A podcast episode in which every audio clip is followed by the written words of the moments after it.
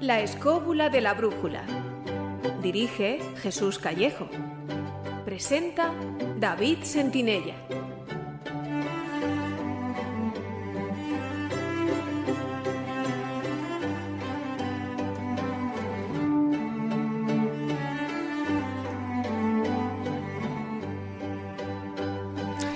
Hola, ¿qué tal estáis, queridos escobuleros?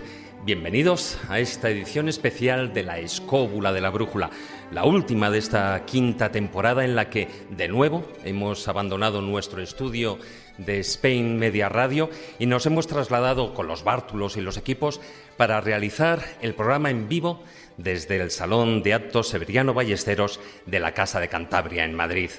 A todos los oyentes y amigos que llenáis esta estupenda sala, mil gracias por estar aquí y compartir con nosotros estos momentos.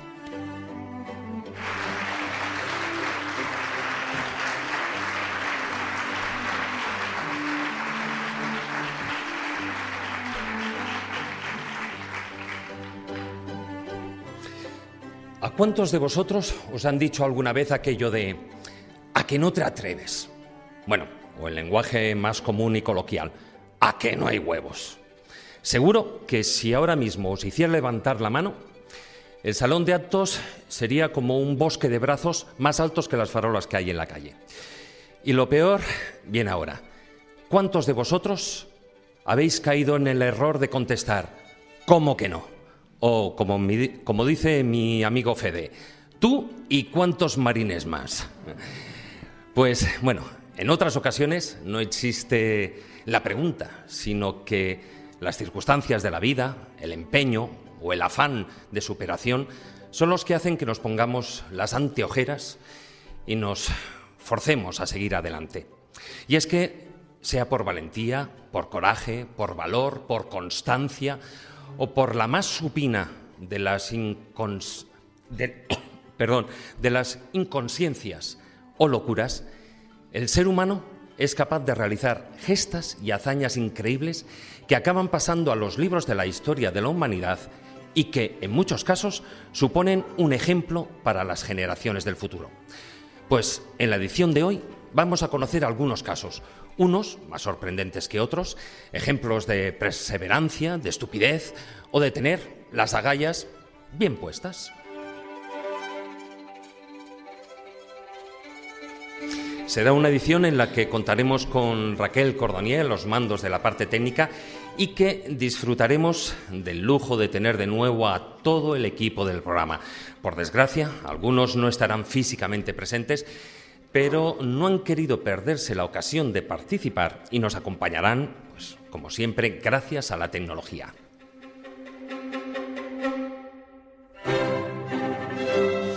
Antes de entrar en materia, quisiera agradecer, por supuesto, a la Casa de Cantabria y a su presidente, José Manuel Conde Pérez, que una vez más nos haya cedido este magnífico espacio escénico y cultural. Y, por supuesto, también a la Sociedad Española de Antropología y Fiestas Populares, presidida por Ramos Pereda, por invitarnos a poner el broche final a esta temporada. Dicho lo cual, y sin adelantar más contenido, nos subimos rápidamente a nuestra particular escóbula voladora para conocer algunas de las gestas, hazañas y locuras más sorprendentes e increíbles que hayan tenido lugar. Así que, queridos escobuleros, comenzamos. Si quieres viajar a lugares con historia y sumergirte en los grandes misterios de nuestro mundo, la escóbula de la brújula.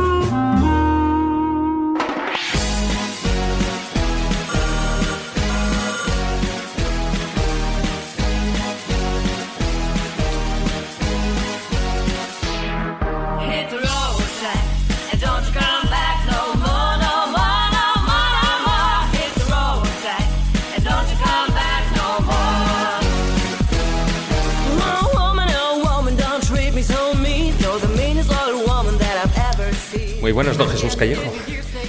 ¿Qué tal, la vez? ¿Qué tal, compañeros? Eh, perfectamente. Muy buenas, don Carlos Canales. Aquí estamos. A ese, Juan Ignacio Cuesta. ¿Qué ah, estoy yo aquí, sí. Sí, ah, de momento sí. Si no has cometido la locura de marcharte. estoy. bueno, estoy seguro de que al menos todos los que estamos en la mesa, nos hemos liado alguna que otra vez la manta a la cabeza y, y hemos contestado a esa típica pregunta o a esa propuesta, lo de ¿a que no hay huevos? ¿Cómo que no? Etcétera, etcétera, etcétera. A ver, ¿hay alguien que no? de, de la sala seguro. Que nos lo diga.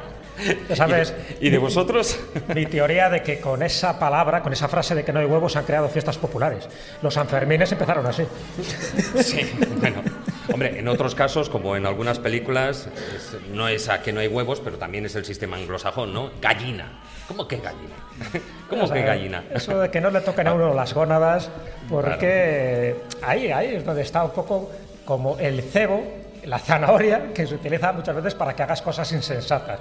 Porque de hecho, a raíz de esta palabra, de que no hay huevos, hay muchos ganadores del premio Darwin. Que por si no lo sabéis, todos los que estéis aquí, todos estos oyentes, son aquellos que de forma generosa, altruista, en fin, se automutilan o desaparecen para dejar este mundo un poco mejor. O sea, son tan estúpidos que al final se marchan antes de tiempo. Esos son los ganadores de los premios Darwin y algunos empezaron por eso. A que no hay huevos de tirarte de un quinto piso Por sin el bien de la paracaídas. humanidad. Hay una, hay una cosa, para ganar el premio Darwin no hace falta morir. O sea, puede, basta con que te elimines de la cadena evolutiva. Si no puedes tener descendencia, que has eliminado y también puedes ganar. Eso- De hecho, el que ganó el año pasado no murió. De eso Eh, quería yo hablar porque precisamente uno de esos premios Darwin me lo tenían que haber dado a mí. Vaya, Hoy estás va. vivo, tío. Eso no dice mucho a tu favor. Ya le Yo- faltan las gonadas. Pero- No tienes hijos, tío. Era yo, era yo jovenzuelo y andaba con tres elementos y tal por un campo cuando de repente me dijeron a que no hay huevos de saltar esa tapia. Y yo como gran valiente, galopín y tal, y lleno de soberbia, fui y salté. Detrás era un albañal, no os quiero decir hasta dónde me puse, Yo pensaba que te los habías dejado en la tapia. no, no, en la tapia no, pero casi me ahogo en un auténtico albañal de heces de vaca y todo. No, pero es importante separar esto de los premios Darwin porque, por ejemplo, hace años Jesús y yo le dedicamos un programa a los Darwin. Esto no vamos a hablar de premios Darwin, o sea, la gente de la que vamos a hablar hoy sobrevivió al no hay huevos. Entonces, bueno, no todos, pero en fin, básicamente. Entonces, el motivo de que estén aquí es por otro motivo, es porque han contribuido curiosamente al progreso de alguna manera de la humanidad, por lo menos la mayoría. Es decir, a veces eh, no solamente puedes ganar el premio Darwin y hacer una estupidez y eliminarte la cadena. Normalmente los que ganan el premio Darwin, cuando si leéis los premios, echar una hoja en internet, dirás, joder, qué tío más tonto. Si no, es- aquí hablamos de otro tipo de gente. No parecen muy listos en algunas de las cosas que hacen, pero hay que reconocer que luego el resultado de lo que hacen tiene significación, tiene importancia y tiene un cierto valor añadido. Entonces, por eso los hemos elegido. Realmente, hombre, hay gente obcecadilla, las cosas como son, pero eh, han contribuido al progreso de la humanidad. No, no contrariamente, como ocurre en el premio Darwin, estos merece la pena que se reprodujeran. Hombre, de todas maneras, a ver, eh, con el título, ya fuera de broma con aquello de a que no hay huevos, no. Con el título de gestas y hazañas increíbles, que era la está, discusión que tenía con Jesús de a ver qué, cuál de los dos títulos. Si era el ortodoxo o el heterodoxo. Claro, ¿no? Y al final quedan ambos. Ganaron los dos. Pero sobre todo porque el, el, el heterodoxo no, yo creo que no completa todos los temas que hoy vamos a hablar. Es decir, hay grandes gestas, grandes hazañas que se hacen ya no solo por el coraje, por el valor, sino en muchos casos, como veremos, por constancia, por empeño, por afán de superación, y veremos algunos casos importantísimos y, como yo decía, eh, son casos que sirven de ejemplo, de ejemplo a, pues, por supuesto, a todas las generaciones venideras. O no, cuidado, ya lo veréis, que hay, Algunos casos, hay un muestrario. algunos. Yo creo que el denominador común que tienen todos estos personajes que van a ir desfilando ¿no? en esta pasarela virtual, todos ellos hechos, hechos insólitos, hechos increíbles, hechos extraordinarios, extravagantes, pero la, yo creo que lo que les no lo diferencia, sino que les unen es que todos ellos han hecho algo que no han hecho los demás. Es decir, que por alguna razón su hazaña, su gesto, su aventura es algo que no ha hecho ninguno más. Porque hay cosas que es verdad, que hay mucha gente que lo ha hecho mejor o peor, determinados acontecimientos que tienen que ver con la conquista, con la exploración, con la investigación, con la, inventiva, pero todos ellos yo creo que se refieren a que han hecho algo que nadie más ha hecho, para bien o para mal. Es decir, que han hecho una estupidez supina y por lo tanto ahí se han quedado, o han hecho algo que muestra un heroísmo, una disciplina o una heroicidad que no está al alcance de cualquiera. Yo creo que esa es el por qué no hay huevos, porque hay gente que en los momentos claves eso nos pasa a todos. O sea, nadie es capaz de decir lo que puede o no puede hacer hasta que no está en una situación cumbre o límite y podemos hacer lo mejor y lo peor. Bueno, pues toda esta gente en muchas de estas situaciones actuaron como actuaron y los hemos rescatado de la historia. Muchos de ellos son personajes que tienen que estar aquí porque muchos son tan desconocidos que yo creo que es el momento de darles una oportunidad, de darles ese momento de gloria que necesitan, porque han estado ahí. Lo que pasa es que la mayoría han sido silenciados por la historia. Bueno, pues yo creo que más que seguir dándole vueltas a esta introducción, ¿por qué no vamos con el primero de ellos?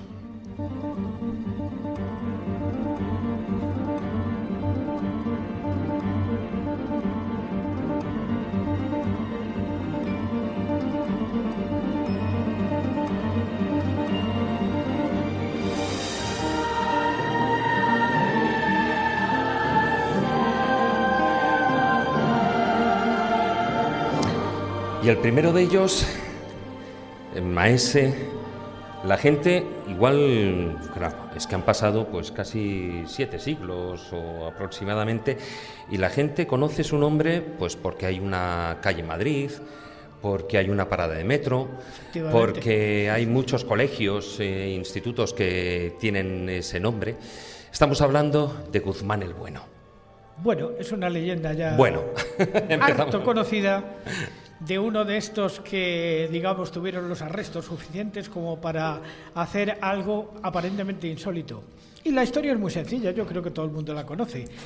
Como tú has dicho, eh, cuando alguien hoy día, de las nuevas generaciones sobre todo, lea la palabra Guzmán el Bueno, dirá, bueno, pues esto es una calle, una estación de metro, pero no, Guzmán el Bueno realmente se llamó eh, don Alonso Pérez de Guzmán y era un señor que estaba, eh, digamos, al servicio de su rey eh, Sancho IV en contra de su hermano, que le encargó la defensa de la plaza de Tarifa contra un moro que en ese momento eh, estaba, digamos, acechándola de alguna manera, que se llamaba, perdón, que lo tengo que escribir porque es que si no, esto no hay manera, Ibn Yaqub. ¿eh? ¿Cómo, cómo? Ibn Yaqub. ¿Me lo repita? lo que significaría el hijo de Yaqub, pero en fin, no vamos a entrar en cuestiones semánticas. Bueno, por don Guzmán el Bueno tal y como lo relata la leyenda, subióse a lo alto de la más alta torre del castillo de Tarifa y cuando llegaron los eh, sarracenos y los enemigos, hermanos del infante, hermano de don Sancho, y le dijeron, aquí tenemos a tu hijo y o nos entregas la plaza o lo matamos.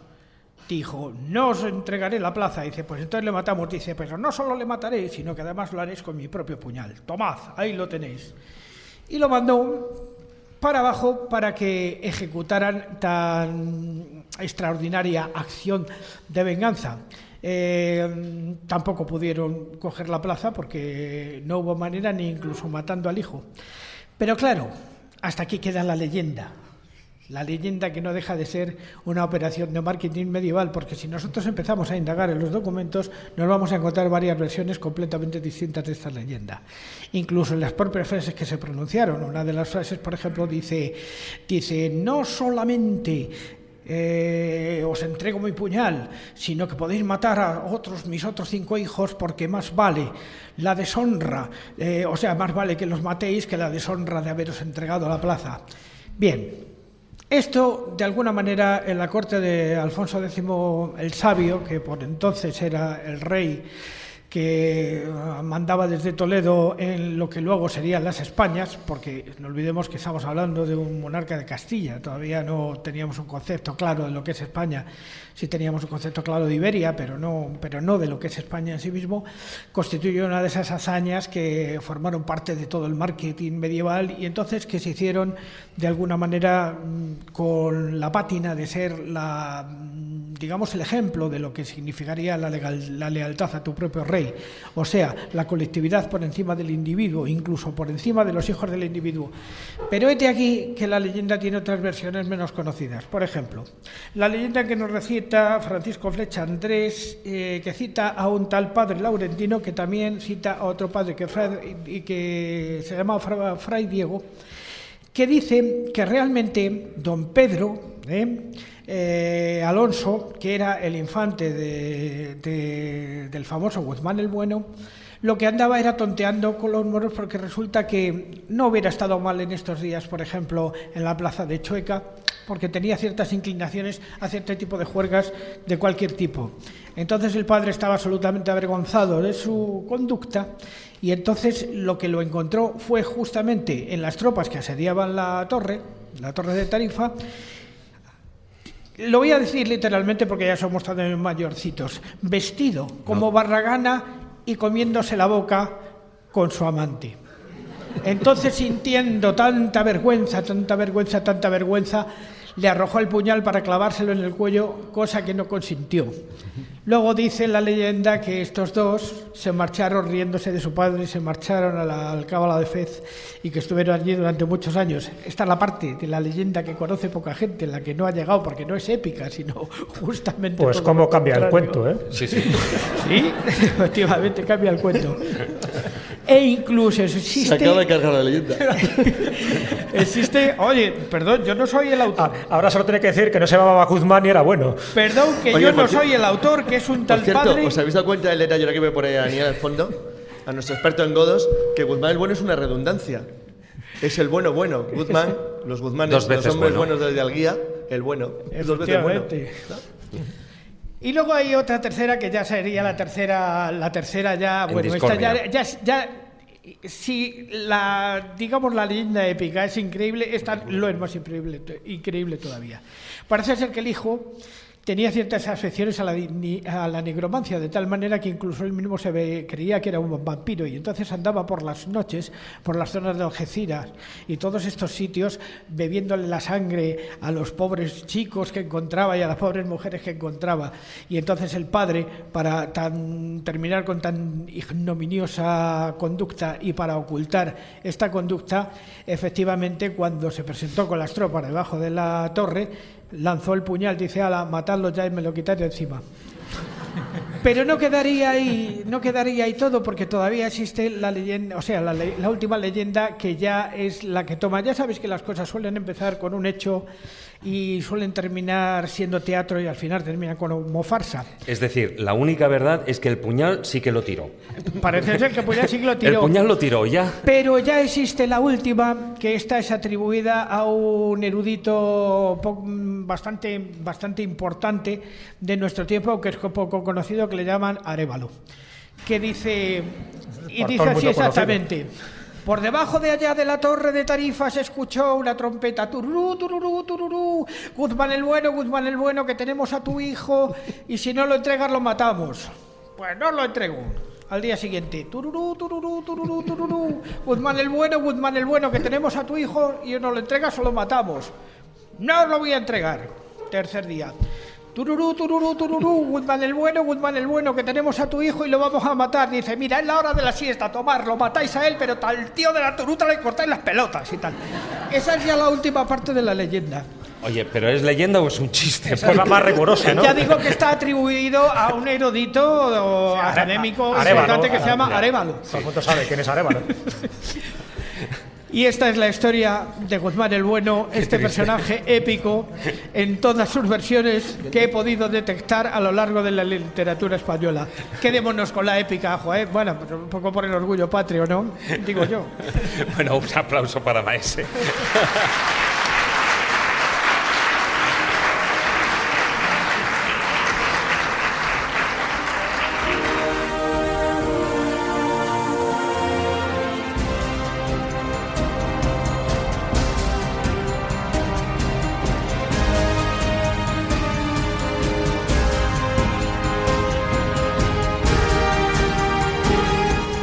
Jesús, a ver, que esto era ahí en Tarifa, pero ¿qué pasa con los leoneses? Porque los leoneses también sufren mal de, males de amores. No sé, no sé si empezar con tururú, tururú, pero se me ha quedado el soniquete.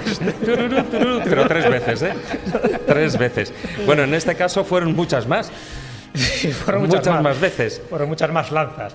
Pues vamos a contar la historia de Don Suero de Quiñones, un machote medieval Ahora habrían llamado al 112 o que aquí un tío está muy mal. Cuando escuches esa historia. ¿Alguien habéis oído hablar de Don Soro de Quiñones? Bueno, Don Soro de Quiñones, leonés para más señas, personaje curioso que está muy relacionado con el paso honroso.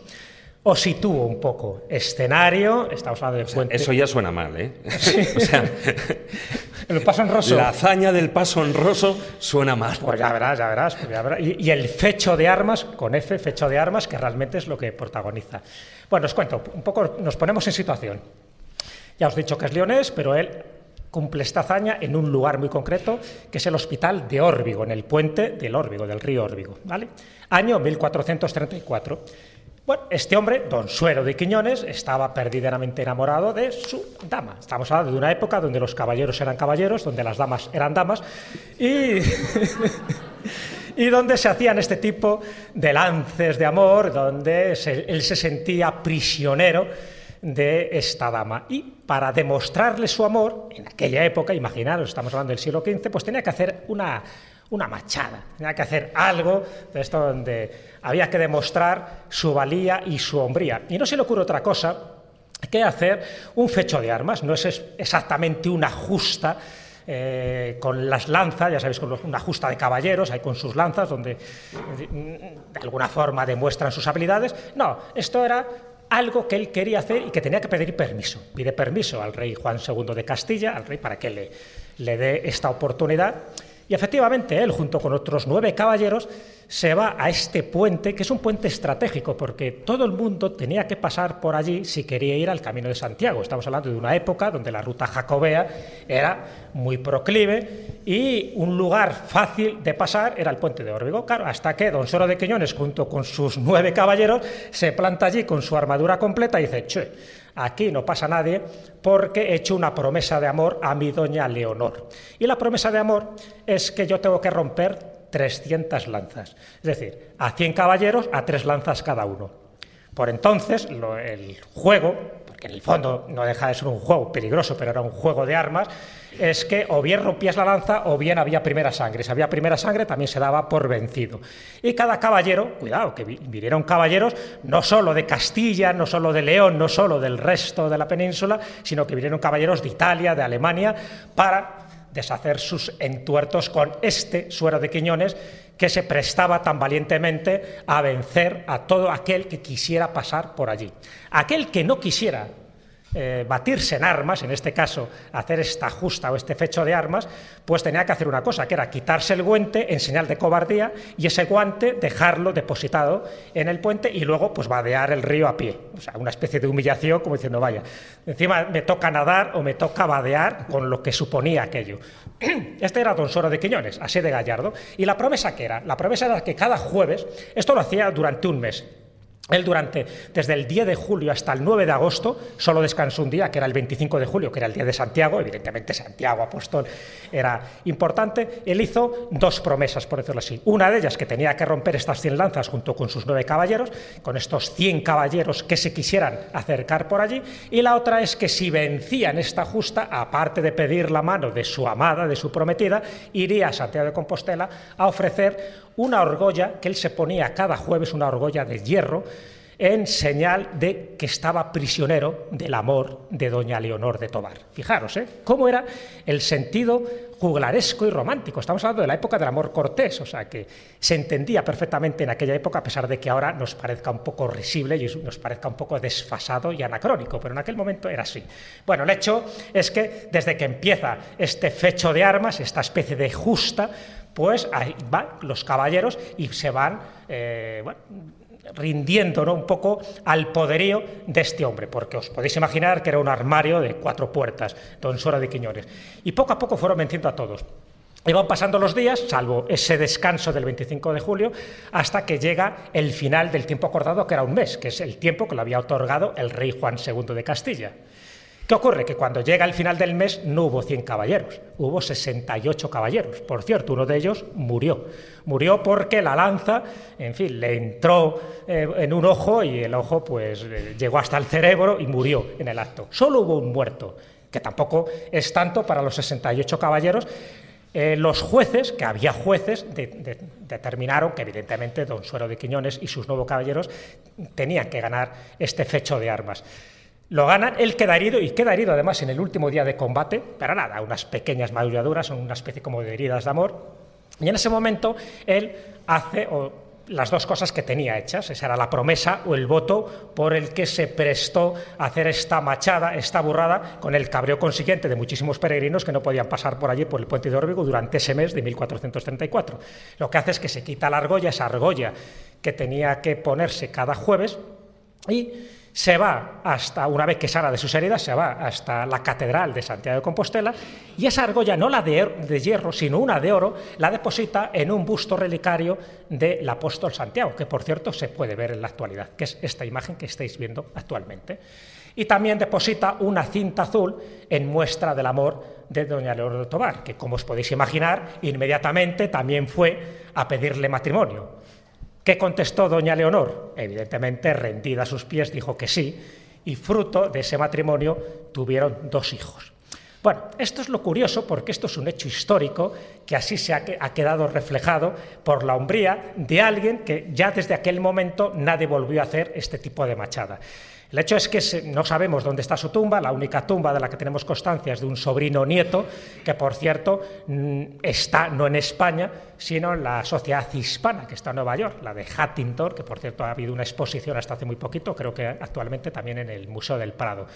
Pero lo interesante de todo esto es que aquello fue una reivindicación tal de la hidalguía, del honor, cuando todavía el honor valía algo, que repercutió en todas las gestas, en toda la literatura de aquel momento, hasta el punto que el propio Cervantes se hace eco de esta gesta de Don Suero de Quiñones en su Quijote, en Don Quijote de la Mancha, como no podía ser menos porque no dejó de ser una especie de machada a la vieja usanza.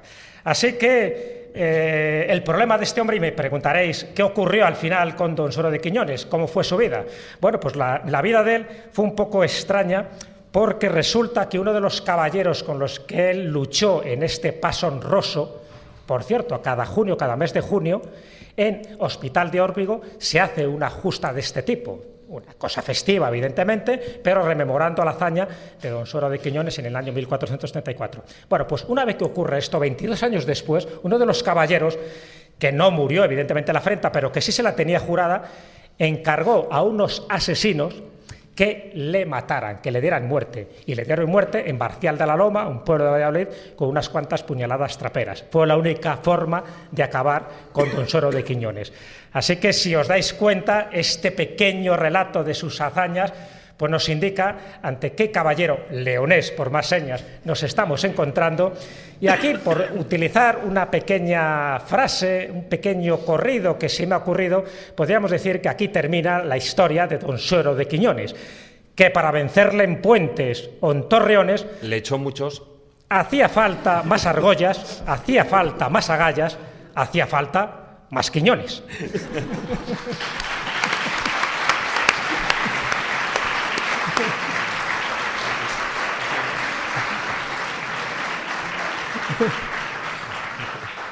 De todas maneras, esta historia tiene un pequeño precedente que viene de aproximadamente 100 o 100 y pico años antes, que sería la hazaña de Lancelot. Si nosotros nos vamos a la historia de Lancelot Dilac, del famoso Lancelot de las sagas artúricas, en la parte, digamos, escribió Tomás Mallory, que se refleja muy bien en la película Excalibur, también tenía una misión muy parecida el propio Lancelot. Lancelot no podía permitir, ni incluso al propio rey Arturo, el paso por un, por un lugar así. Es como si hubiera una coiné medieval de este tipo de, actitudes, eh, de a ver quién, quién da más, eh, como, en el mundo del circo. Los, los, pasos honrosos, bueno, había varias modalidades de torneo injusta. El paso honroso se convierte en algo relativamente habitual en el siglo XV. Efectivamente, se pedía permiso, puesto que se bloqueaba un lugar de tránsito público. Y había dos variantes, esta, la de Suárez Quiñones, es la más común, pero había también variantes de entrenamiento, como justas deportivas, en los asedios, a veces los caballeros, los asedios eran un aburrimiento, estás ahí durante meses muerto de asco, y entonces de vez en cuando para entretenerse combatían en pequeños pasos o pequeños puentes de armas y utilizaban también variantes de los pasos honrosos, eran, eran formas de, incluso de entrenamiento y de deporte. De hecho, es curioso que muriera poca gente, porque un muerto solo, Solo muerto. 75 justas de combate con, de caballería pesada es, es poco. es Por poco. cierto, el que vaya a Hospital de Órbigo y quiera pasar por allí, cualquier peregrino de la ruta jacobea lo habrá hecho, hay un monolito donde aparecen los 10 nombres, el de Suero de Quiñones y sus nueve caballeros que tuvieron también la suerte o la desgracia de participar en esta justa, en este fecho de armas, como realmente habría que denominarlo. Bueno, pues de una historia de amor y de, y de batallas vamos con otro de los grandes conquistadores. De hecho, eh, no sé si Carlos estará de acuerdo conmigo, pero creo que fue el, el gr- gran descubridor después de Colón. Sí, fue el primero. El primero después de Colón es. Alonso él- de Ojeda. Sí, él fue en el último viaje, en el tercer viaje de Colón. Él era bueno, era un navegante y explorador. Y aquí entramos en, en taraos nivel eh, cómic de Marvel. Vamos, esto es ya. O sea, hasta ahora hemos hablado de gente blandilla. ¿no? Aquí empiezan los tipos duros de verdad. Que don Soro de Quiñones era gente blandilla. Perdón. Voto a bríos. Este tío. Este, Lánzale el guante, ¿Alguno de los que estáis aquí sabéis quién es, ¡Zas! quién es Lino Bueno? Los que habéis venido con nosotros, a- seguro que sabéis quién es Lino Bueno. Bueno, pues tenéis que estudiar quién es Lino Bueno porque este es un héroe nivel Lino Bueno. Una cosa exagerada. Alonso Ojeda eh, tenía varias características. La primera que parecía tener un cierto desprecio por su propia vida y le importaba muy poco la de los demás. Entonces, con este pequeño detalle era capaz de hacer prácticamente cualquier cosa. Es verdad que acompaña, tiene dos partes, dos, dos- en su vida hay dos elementos como que van en paralelo. Uno que muestra cierta civilización y habilidad, era un buen navegante y un razonable eh, explorador, capaz de tomar datos de las costas, de los vientos, de las mareas. Él en uno de los viajes, que, el primero que va por su cuenta después del tercer viaje que acompaña a Colón, bueno, él había demostrado ciertas características de cierta competencia. En uno de los viajes eh, le encargan que busque a un, a un, a un vedor que, se- ha perdido en, en una de las islas del Caribe. Entonces él bueno, atraviesa la isla de parte a parte entre, entre, bueno, entre caníbales, eh, ca- caimanes, cocodrilos, bichos, orugas, monstruos de todo tipo, le encuentra y vuelve. Y se quita el polvo un poco y dice, aquí lo tienes. Entonces eso le, le hace, le hace ser bastante famoso, sobre todo porque en ese viaje es el primer, el primer navegante y explorador español que encuentra oro en América. Y lo entrega en España. Y claro, dice, ostras. Que además ah, lo entrega. Sí, lo entrega. Dice, aquí hay oro. Y dice, esto, Yo no esto sé si era español, ¿eh? Luego, eh, en la siguiente no, porque eso le suponía tener derecho de encomienda, exploración de una zona, armó una Ah, expedición. vamos, un quid pro quo. En Ah, ese caso, vale. Él tenía, además, eh, tenía la ayuda de, de Juan Rodríguez Fonseca, que era un obispo muy grosso, arma una calavera bien equipada, en la que iba, por cierto, Américo Vespucho, con, destinado a dar nombre al continente, y eh, Juan de la Cosa, que muere en la expedición con él. Eh, ellos exploran la costa, la costa norte lo que es Sudamérica y de hecho le dan nombre a Venezuela porque encuentran una zona de palafitos eh, hechos por los indios, construidos sobre el agua y lo llaman la Venecia Chica, Venezuela. Entonces ese es el nombre de la, de la- de la zona. Él sigue navegando hacia el este y empieza a buscar lugares donde hacer un asentamiento en lo que los castellanos llamaban costa firme, puesto que sabían que no era una isla, sino que parecía ser un continente, una, una zona mucho más extensa, que es lo que está marcado en el mapa, que como veréis, cubría solamente un arco de la zona norte que iba desde la frontera de lo que es Guyana hasta Panamá. Eh, finalmente eligen un sitio, en una de las expediciones, él elige un sitio para buscar, bueno, se crean dos, dos zonas que crea la corona española para poder, bueno, para poder explorar. Y una de las zonas se le encarga a él para, eh, para intentar fundar una ciudad en Costa Firme, San Sebastián. La primera ciudad española formada sobre territorio de lo que hoy es la América continental. Eh, hay muchas posibilidades de elegir un sitio en América, desde la Patagonia hasta Canadá, eligió el peor que también se las trae. Eligió el peor lugar del mundo en la jungla de Darién, donde las arañas tienen 3 metros, pesan 3 kilos, hay mosquitos que te comen porque son como helicópteros, pantanos gigantescos, caimanes, indios, caníbales y encima especializados en el lanzamiento de flechas venenosas. Entonces, decidido a que prosperara su colonia, a la que atacaban día y noche, todo, todo el tiempo, durante semanas enteras, comiendo lo que sacaban del agua podrida y lo que podían matar, pues eh, fueron dándose cuenta de que no habían elegido un lugar quizás muy adecuado, pero eh, claro, este tío era de Cuenca, no iba a acceder fácilmente. a- a lo- y sobre todo le voy a decir a que no hay huevos de que no, que yo no me voy aquí ni de casualidad. Entonces dejó una pequeña, una pequeña guarnición en el lugar que tenía fortificado, que por cierto, entre ellos estaba un tal Francisco Pizarro, destinado también a grandes hazañas en el futuro, y eh, él se adentra en una especie de expediciones que hacían como hoy llamaríamos de comandos, para intentar ir destruyendo a las tribus vecinas, a las que previamente había leído el requerimiento. El requerimiento es que él, sus soldados, sus perros de guerra y demás se acercaban a los indios y les leían un requerimiento por el cual les decían que tenían que someterse a la religión católica y a la corona de España. Los indios no se enteraban de nada y les mataban. Entonces, bueno, era el sistema habitual. El caso es que eh, los indios también les mataban a ellos, las flechas venenosas de hierba eran terribles, sabían que si te daban con una el problema de la muerte era segura, porque aparte todo no había manera de curarlo, y en uno de los combates a Sebastián Alonso Ojeda le clavan una flecha de hierba en el muslo, en la pierna. Entonces él sabe que le quedan unos minutos de vida. que era curare, ¿no? El veneno, se irá curare. Sí, sí, era, era, parecía, sí, era muy parecido a curare. Entonces, bueno, sabía que iba a morir y si no, bueno, iba a quedar muy mal. Entonces había que tomar una decisión rápida. Eh, ese es el momento que decía Jesús, cuando tú tienes que tomar una decisión rápida, dice, ¿qué haces? ¿Qué haces? Y dice, bueno, pues hay que tomar una solución veloz. Le dicen rápidamente que el veneno se va a extender, le va a alcanzar rápidamente, va a morir. Y dice, bueno, pues hay que hacer algo. Como me voy a cortar la pierna así a mano, pues habré que intentar buscar una solución intermedia. Entonces encargó a sus, compañeros que le prepararan una pipa de vinagre, o sea, el equivalente a una barrica así. Entonces le echaron todo el vinagre sobre una sábana, se lo colocó en la cabeza y les ordenó a sus soldados que le quitaran el peto y el espaldar de la armadura, lo, lo colocaran en una hoguera y cuando estuviera el rojo vivo se lo fundieran en las piernas, cogiéndoselo por los dos lados. Quedó cojo, claro, pero sobrevivió. Entonces, una vez que se fundió la armadura a la pierna, consiguió evitar la, contaminación por el, por el veneno. Fíjate la cara de dolor que pone la gente. Fíjate cómo están sufriendo solo de pensar. Salir de allí, a lo bestia. Salir de allí significaba eso, es decir, semanas de, de, jungla, de mosquitos, de bichos, de indios peligrosos e intentar volver. Bueno, la verdad es que el caso, de, el caso de Alonso Ojeda fue realmente inspirador para todos los que había allí, porque demostró dos cosas. Uno, había riqueza y demostró claramente a, todos los, a toda la corona que había una voluntad más que de hierro, y nunca mejor dicho, entre la gente que estaba allí.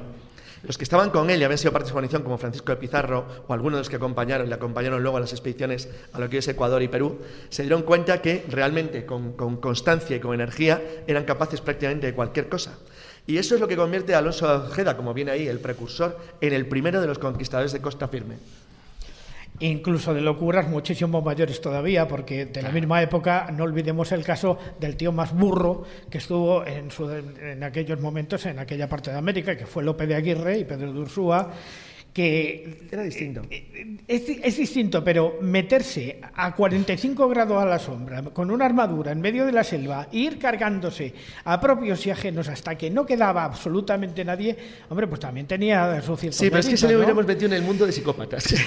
sí, estaba, estaba loco. Sí, estaba una cosa distinta. Estaba tarado, del, del grupo tarados. No, estaban, en general, hombre, muy bien estaban casi ninguno, porque realmente era complicado. Hombre, hay que ir allí. No tenía una vida muy agradable, las cosas como son. Entonces, bueno, pero luego, pero ellos tenían dos, dos, ideas, aparte de que ahora sería incomprensible el tema religioso, que lo tenían muy profundo, tiene, luego ten la idea de que podían hacer fortuna y riqueza. Y de hecho, un número muy notable de ellos lo consiguieron. Es verdad que el gran salto se da cuando, unos pocos años después, eh, Núñez de Balboa llega a la Mar del Sur llevándose los barcos a unos atrás del istmo de Darien, que también, y, eh, y, Cortés conquista México, que es cuando realmente se dan cuenta de que se pueden construir verdaderos reinos más grandes que los de Europa en las tierras de América. Pero bueno, por lo menos un pequeño homenaje al, al, vecino y paisano de, del gran Lino Bueno. El que, construyó la casa de piedra, se está refiriendo en Alcolea del Pinar.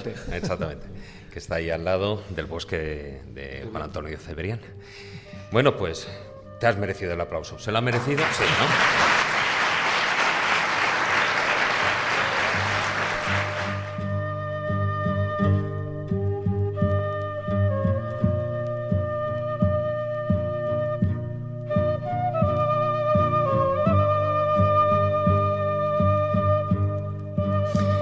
Bueno, y vamos con un personaje que se acaba de nombrar, porque, bueno, además, como veis, uno de los colaboradores que no ha podido venir al programa es Fernando López del Oso, y como decía antes, bueno, pues eh, nos trae igualmente uno de los casos históricos más representativos. Se trata de Francisco Pizarro. Vamos a escucharlo.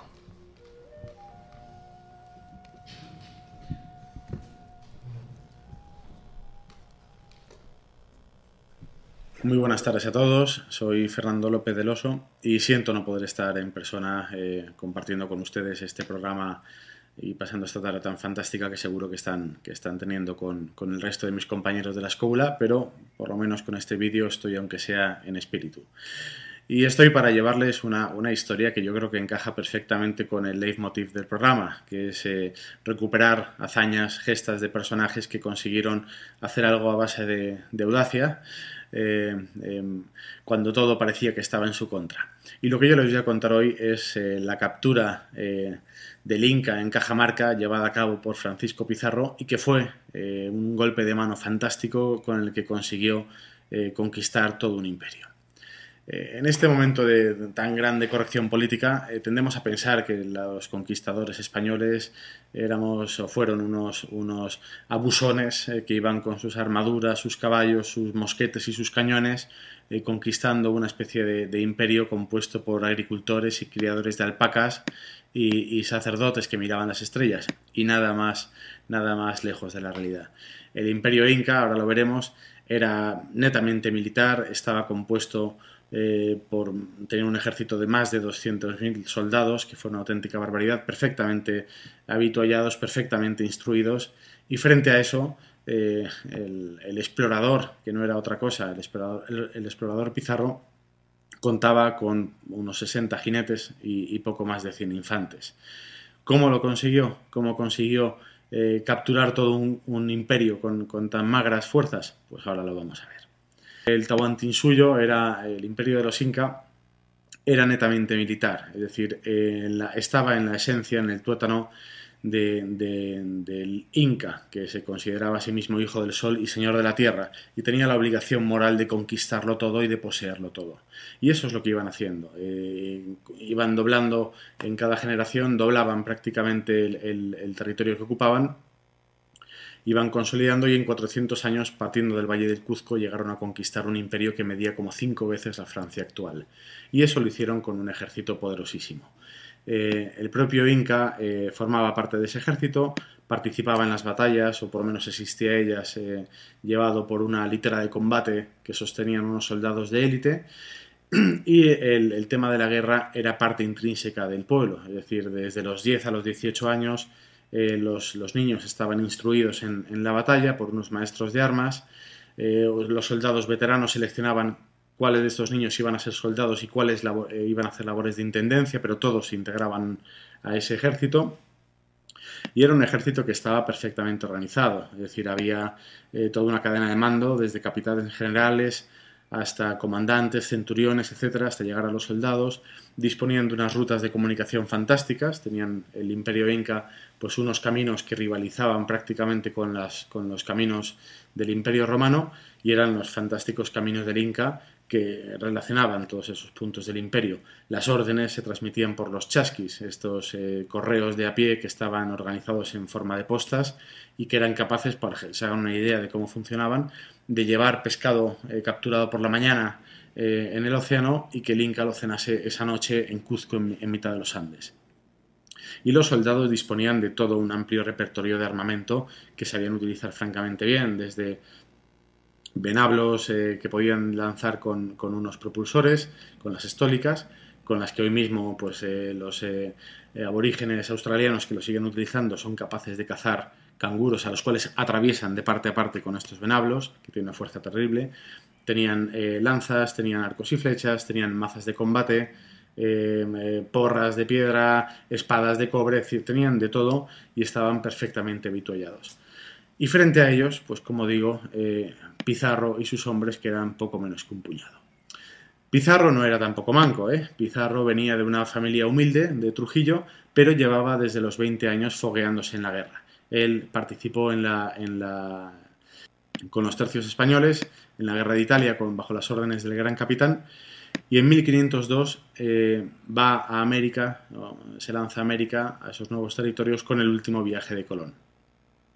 Después, con más de 20 años de experiencia en América, en 1524 solicita un, permiso a Pedrarias, que es el gobernador de, España destacado en, Panamá, para hacer una primera expedición junto con Diego de Almagro. En esa época eh, todas estas expediciones estaban perfectamente arregladas y burocratizadas, es decir, uno no se lanzaba a explorar por la buena de Dios, sino que necesitaba toda una serie de permisos que le permitieran organizar toda la campaña, reunir fondos para lanzar un barco, etcétera, etcétera. Él hacía varias, campañas, varias expediciones. Eh, en 1526, en la segunda eh, tiene lugar un suceso que ya marca o indica qué clase de hombre es Pizarro y es cuando se le acaba, se le acaba el permiso y tiene que esperar con, con 80 hombres en la isla del Gallo en 1527 en agosto, mientras el resto vuelve a Panamá a solicitar refuerzos y a, solicitar permisos que no le conceden. Eh, y él eh, se niega a volver, hace con la, con la espada una raya en la arena de la playa y dice lo siguiente, dice, por este lado se vuelve a Panamá a ser pobres y por este otro al Perú a ser ricos. Escoja el que fuere buen castellano lo que más bien le estuviere. Y los trece de la fama, los famosos trece de la fama, se quedan con él durante cinco meses pasando hambre en la isla hasta que efectivamente los socios de Pizarro consiguen nuevos permisos y consiguen llevar eh, eh, nuevos refuerzos a, esa isla y recogerle. Suceden, eh, continúan con la expedición, en 1529 regresa a España, le muestra todo lo que ha encontrado en Perú al rey y el rey le nombra gobernador de la nueva tierra. Y esto le permite organizar ya la definitiva, una, una nueva expedición definitiva que arranca en 1531. Tras, más de un año de expedición, a finales de octubre de 1532, eh, desembarcan en Tumbes. Es importante decir aquí que Pizarro lleva ya prácticamente ocho años, los españoles llevan ya ocho años entrando y saliendo del incanato. Es decir, los incas saben perfectamente quiénes son los españoles, y si hubo alguna vez sorpresa de que alguien con barba llegase del mar, esos famosos Viracocha, ya se ha ido absolutamente. Es decir, los incas tienen también eh, un sistema, un comercio de balsas de altura, saben lo que es perfectamente un barco y saben perfectamente que estos españoles son humanos y no otra cosa.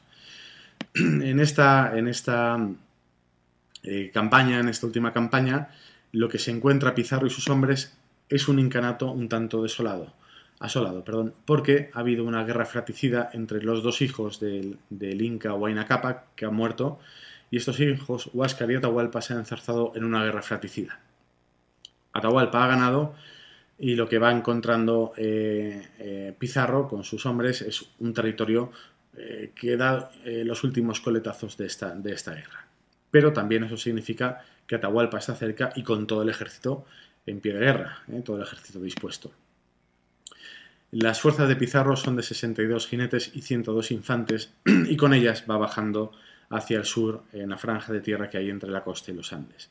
Atahualpa, que está perfectamente al tanto de, los movimientos de estos españoles, le manda un inquietante regalo a, Pizarro. Le manda unos vasos de piedra y unos patos secos rellenos de paja. ¿eh? No sería el trato que uno esperaría que se mandase a, la encarnación de Viracocha.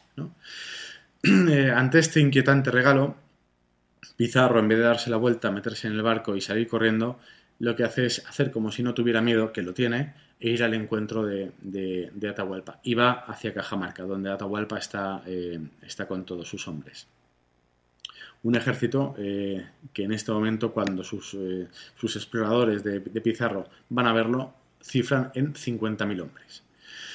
Bueno, pues Pizarro entra en Cajamarca, eh, a dos leguas de donde está, perdón, a media legua de donde está el, Inca acampado. El Inca está en los baños del Inca con, su ejército, con su campamento militar.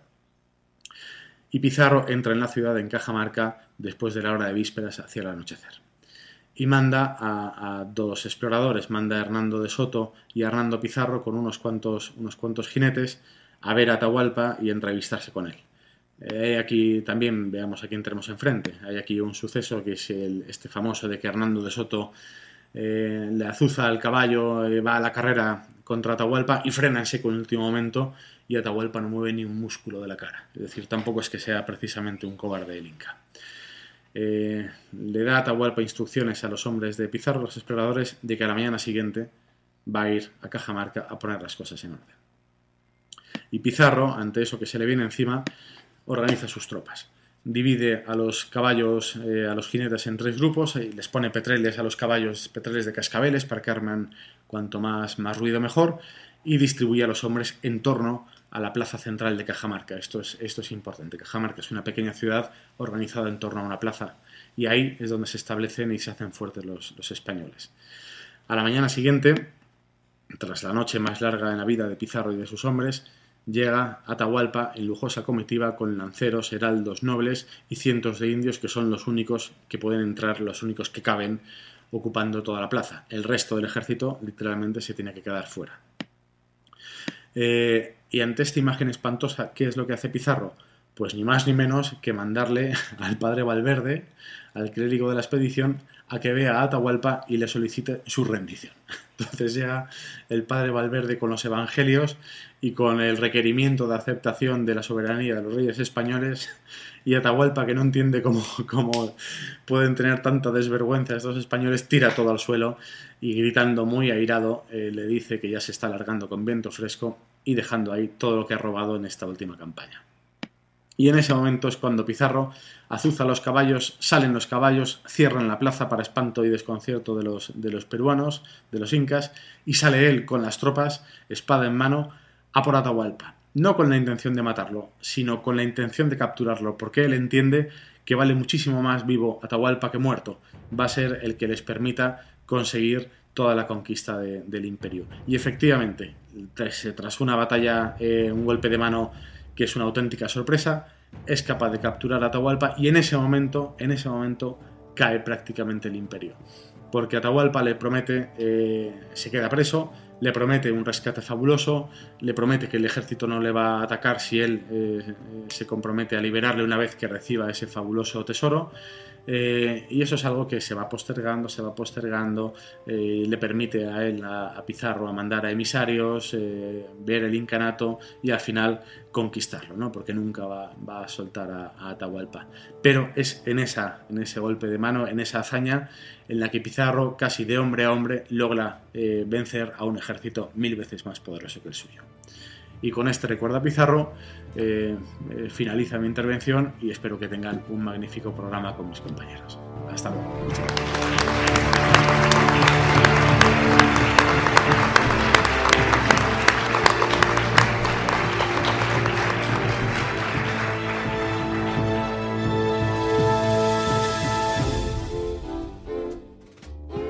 Estás escuchando La escóbula de la brújula.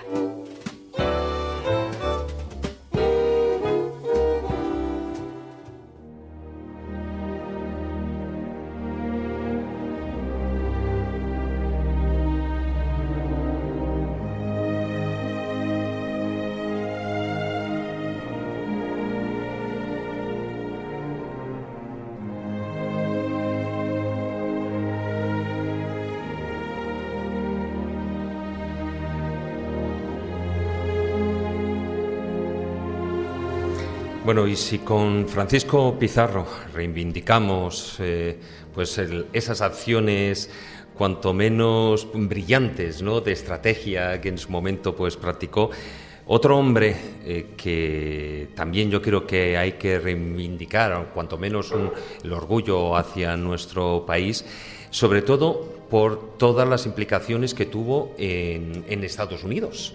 Porque si no me equivoco, Carlos, eh, bueno, pues eh, Gaspar Pérez eh, de Villagra, que es el, personaje del que vamos a hablar, ahí en el, entre el siglo XVI y XVII, pues él fue el primer europeo, hombre de leyes, que actuó en labores de justicia en los, en los territorios de Estados Unidos y, de hecho, creo que fue el primer juez que hubo allí. Exacto, sería el equivalente al primer juez y al primer sheriff de lo que es el territorio al norte del Río Grande, porque además eh, le encargaron una misión digna de una película del oeste, perseguir a los dos desertores por el desierto, como las películas de John Wayne, exactamente igual. El motivo por el que le he traído a Villagra es porque lo hablaba hace poco con, con Miguel, con nuestro compañero Miguel Salas, de los, de los grandes eh, hombres de la conquista de América, del periodo que acaba con Juan de Oñate, que es con quien iba Villagrá, Villagrá iba, iba a la expedición del Río Grande de Juan de Oñate, y la expedición que intenta abrir el camino del, el camino del norte, el camino real de tierra adentro, que iba desde, desde el interior de México hasta Santa Fe, en Nuevo México, y que fue el eje central de las provincias internas de la Nueva España. O sea, si coges un mapa de Estados Unidos y México desde Texas a California, iba justo por la mitad. Bueno, este, este camino era la, ruta esencial de penetración española más allá del Paso del Norte, el paso a la ciudad actual que, estaba justo en los bancos del Río Grande. Bueno, Gaspar de Villagra tiene una, naturaleza especial y es que era un gran poeta. entre los eh, grandes poetas del siglo XVII, eh, bueno, son muy conocidos del XVI-XVII gente como Alonso de Ercilla, pero si bien Villagrán a lo mejor no llega a nivel de Ercilla, se queda muy cerca. Había un grupo de literatos, de gente de leyes, de gente de letras, que eran no solamente guerreros, sino que también eran poetas, y Villagrán era uno de ellos. Él había estudiado en Salamanca, eh, estuvo siete años en la corte de Felipe II y estaba relacionado con la familia de los conquistadores de, los grupos que habían acompañado al Magro en la conquista de Chile, ya en Libia. Realmente Villagrán era ambas cosas y ambas cosas las hacía bien. Como hombre de leyes y como jurista eh, fue efectivamente juez y al mismo tiempo fue también un, eh, bueno, un notable, una, persona notablemente culta en un territorio realmente abandonado y salvaje. Y al mismo tiempo fue un guerrero esencial para lo que fue la conquista española, el asentamiento del poder español en Nuevo México. El caso de, de Villagrá es, importante también porque es el fruto del revisionismo contra España actualmente de la historia en todo el mundo. Y realmente sobre él y sobre su memoria la de Oñate se ha intentado disfrazar una especie de leyenda que, bueno, a mí personalmente ya me joraba un poco porque más que sea justa o injusta, yo no entro en eso, es falsa. Entonces es una cosa que realmente acaba incomodando un poco. Villagrá, que he dicho que era un hombre de leyes y también guerrero, cosa que todos los españoles del siglo XVI y XVII eran, no era un tipo muy alto, midiera un metro sesenta y poco, pero es que tenía un metro sesenta y poco de ancho, era exactamente cuadrado. Entonces, era cuadrado. Era literalmente así. Entonces, se le consideraba un hombre fornido, resistente y ligeramente durillo. Y el caso es que en, en Nuevo México se planteó un problema. Cuando Oñate cruza el Río Grande y establece el puesto de, en el Paso del Norte, lo que es el Paso en Texas, justo en la frontera entre Texas y el México, hacia el otro lado, en la zona mexicana, Ciudad Juárez, él eh, se abre camino hacia el norte y entonces intentan buscar, ellos buscaban dos cuestiones. Lugares donde asentar una pequeña colonia y eh, el mito eterno de encontrar las siete ciudades de Cibona. No eran los primeros españoles que pasaban por la zona. Las expediciones de Coronado anteriormente y de Zaldívar habían, habían eh, explorado el territorio y se habían adelantado muy hacia el norte. En el caso de Coronado hasta más allá del cañón del Colorado y en el caso de Zaldívar también. Lo que, lo que buscaban es que en las expediciones tanto de Coronado como de Zaldívar les habían hablado de una cosa muy extraña. Les decían que existía una ciudad que los indios de la zona, hoy conocidos como pueblo, los Queres, que los indios Queres tenían una ciudad en el norte, en el interior del territorio, que se reflejaba como un gigantesco cañón que surgía de la nada y que brillaba en lo alto del cielo como si fuera una ciudad de plata o de oro. Es lo que los indios llamaban la ciudad de las nubes. Entonces, actualmente se sigue llamando así en inglés, Sky City. Entonces, esa ciudad construida sobre una, una peña la buscaban, aunque sabían más o menos dónde estaba, porque ya he dicho que había exploradores españoles que habían pasado por allí, y, por cierto, aunque españoles nunca lo supieron, habían intentado ya matarles una vez, pero no lo hicieron por muy poco. Digamos que la expedición de Saldívar pasó por allí y salió adelante sin problemas, la, perdón, la de Coronado. El caso es que cuando descubren el, el lugar, se quedan realmente anonadados. El, el lugar no es una, una fortaleza al uso, sino que es una gigantesca montaña, una gigantesca montaña en cuya parte de arriba aparentemente efectivamente hay un poblado. En realidad es un poblado hecho de adobe que forman eh, zonas de, escal de, escalas como, terrazas superpuestas a lo largo de toda la parte alta del cañón y claro, lo que llega a la conclusión es que allí no hay forma de subir si no es por las buenas. Y un grupo de exploración sube por las buenas. Les reciben los indios queres, les saludan, les ven, intentan matarles. De hecho, al grupo que, que, hay intentan matarles, pero reaccionan al estilo de la época de la gente del lugar. Y es que entablan contra el pueblo entero una batalla absolutamente brutal. Intentan retroceder, los van matando a todos, pero dos de ellos se lanzan desde más de 100 metros de altura y parece ser que por un efecto de la, de la arena de los que lleva el viento del, del desierto no se matan. Consiguen escapar y llevan el mensaje de que hay enemigos entre los queres y al mismo tiempo los indios de la región hace un levantamiento masivo. El problema es que la pequeña colonia de Nuevo México no tiene ningún futuro, es decir, los van a matar a todos. Se calcula, el número de indios no era muy grande, pero se calcula que eran entre 20 y 30 mil probablemente, y el ejército de Nuevo México tenía 70 personas. Entonces las 70 personas parten hacia la ciudad de las nubes porque solo tienen una solución, o la toman o les matan a todos. Entonces, claro, el problema es cómo conquistas una ciudad que está en lo alto, que solamente tiene un camino que va por un barranco de caída de más de 100 metros y que encima la parte del pueblo protegida está separada de la zona a la que se puede llegar por una especie de hendidura que hay que pasar. Bueno, obviamente la situación es imposible. La situación es imposible y no hay forma. Lo único que tenían como armamento pesado eran dos pequeños pedreros que habían subido primero a lomos de mula y luego a hombros. Esos pedreros, que eran los cañones ligeros, no podían servir para conquistar una ciudad que tenía aproximadamente unos mil y pico guerreros dentro, porque además había unido a parte de las tribus vecinas. Ante la imposibilidad de hacer nada, se encuentran en una situación de que no pueden, no pueden, o sea, no van a poder tomar la ciudad de los Queres. Además ven cómo los indios les insultan, se ríen de ellos, y ese es el mayor error del mundo. Porque algún tu- indio tu- dijo en, en su, en su lengua, a que no hay huevos de venir aquí. Entonces Villagra, que está ya bastante mosqueado, decidió que había que hacer algo. Inventó el salto de pértiga de largo alcance. Buscó una especie de vara que tenía de una de las picas, decidió dónde asentarla en el muro, pegó un salto y cayó al otro lado. Pero claro, cayó solo. Claro, el problema es que cayó solo pero loco. Lleno de furia con los ojos hinchados de no dormir y del cabreo y empezó a cargarse a todos los que tenía alrededor. Cuando se cargó el primer grupo, consiguió eh, atar un cabo que le habían lanzado desde el otro lado y sobre el cabo pasaron los primeros para poder tender una pasarela. Una vez que tendió una pasarela, al que estaba enloquecido pegando golpes a todos que había a su alrededor, se le unieron cuatro o cinco taraos. Entonces, estos cuatro o cinco empezaron a avanzar eh, con la ventaja que tenían de que llevaban armaduras pesadas y cascos, rodelas eh, y armas de hierro. Y entonces, bueno, es cierto que tenían ciertas ventajas, pero estos tenían ondas, piedras, clavas de palo, de piedra. Entonces, bueno, algunos, como dicen las crónicas, los que iban al frente parecían ya erizos, de las flechas que tenían, de los clavos, de los golpes, lo cual no hacía sino cabrearlos más. Entonces, la cosa iba peor, pero claro, ya el puente funcionaba y aunque poco a poco iban pasando. Cuando eran un número suficiente, decidieron pasar los dos pedreros que tenían. Entonces, bueno, ya estaban, bien, ya estaban todos al otro lado. La mitad estaban sangrando, no había ni uno que no estuviera herido. Tenían brazos rotos, piernas, tenían las armaduras hechas polvo y no tenían ni, ni pólvora para los mosquetes ni podían ingresar las ballestas. Con lo cual tenían solamente los cuchillos, las espadas y sus propias armaduras y los guanteletes.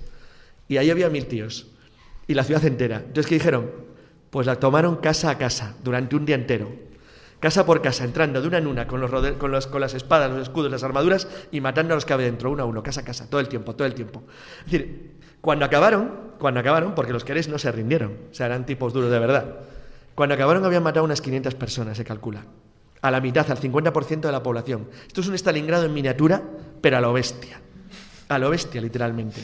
Ellos lo justificaron, porque luego esto generó ciertos problemas, porque incluso, incluso entre la legislación española, que en contra que se dice por parte de la leyenda negra, era muy beneficiosa para los indígenas americanos y los toleraba y consideraba seres humanos, eh, esto, bueno, Juan de Oñate fue sometido a un juicio de residencia y tuvo que declarar en, en España por qué había ocurrido todas estas historias, y Villagrá también. Villagrá había quedado ligeramente magullado como el resto de los que estaban con él. Ah, por cierto, es interesante, algunos indios que estaban en la ciudad se lanzaron también 100 metros de altura y sobrevivieron dos o tres de ellos, lo cual demuestra que el sistema tenía ciertas ventajas a la hora de hacer saltos imposibles. El caso es que eh, la, la conquista de la ciudad de los Queres impactó de tal manera dentro de todo lo que era el territorio de Nuevo México y Arizona que prácticamente ya nadie se atrevió durante una generación a hacer nada contra semejante panda de taraos. Es verdad que los pueblos luego se rebelaron un siglo después en una rebelión gigantesca que volvió a recuperar a Coma, que fue reconquistada años después. Pero la hazaña de Villagrá queda como uno de los elementos más raros del mundo, sobre todo porque eh, yo conozco, no conozco a Coma, pero sí conozco parte de Nuevo México, y es una historia muy falseada. Porque ahora mismo, eh, de hecho, han intentado eliminar el, el monumento a Juan de Oñate, es la estatua más grande de Estados Unidos, tiene 10 metros de altura, es una estatua ecuestre, y eh, le han quitado el nombre. Es decir, ahí dicen- Está al lado del el- aeropuerto del Paso, Sí, ¿no? está en el paso, efectivamente. Entonces, eh, eh, le han quitado el nombre. O sea, en vez de poner Juan de Oñate, dicen jinete a caballo.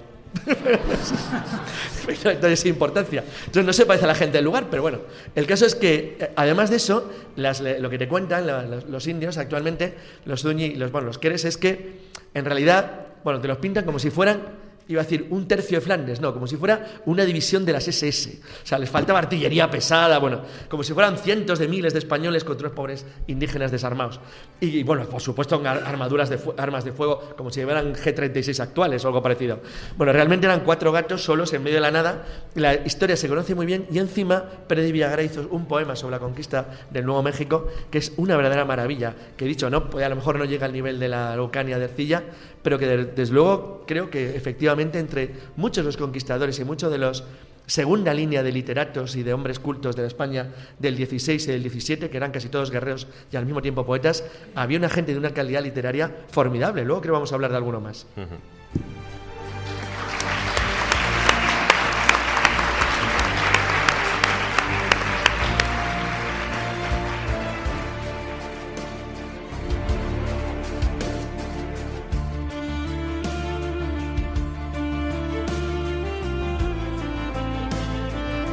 De hecho, efectivamente, ahora ya vamos a hablar de uno de ellos, porque bueno, nos acompaña y ya está aquí sentado en la mesa nuestro querido amigo Miguel Salas. Don Miguel Salas, ¿qué tal, caballero? Buenas tardes a todos. Buenas tardes. Eh, bueno, decía que precisamente ibas a hablar de uno de ellos porque el personaje en cuestión es Francisco de Aldana. Y tú además como literato y como estamos diciendo, no sé si me imagino que sobrepasaría la figura de Villagrá, pero Francisco de Aldana estaba conocido también como el guerrero poeta de los tercios. Correcto. Francisco de Aldana, que es un poeta al que yo soy muy aficionado desde la carrera, de esa época maravillosa, siglo XVI español, él es del XVI, es del XVII, en el que hasta los poetas de tercera fila eran grandísimos poetas y en cualquier otra época hubieran pasado a, los libros de texto más elementales. Pues Aldana, por ejemplo, no está en los libros de texto de literatura de los niños, porque claro, hay tantos poetas en esa época que queda un poco relegado y sin embargo era magnífico. Y bueno, hablando el otro día con Carlos precisamente de esta gran tradición española de, la espada y la pluma, ¿no? de los grandes militares humanistas españoles, a pesar de la mala fama que tenemos, eran gente, los, los, capitanes. Los, ¿Te imaginas comparar al Aldana, a, Villagra con Drake o con Hawkins? Nada, ridículo. Nada, que ver.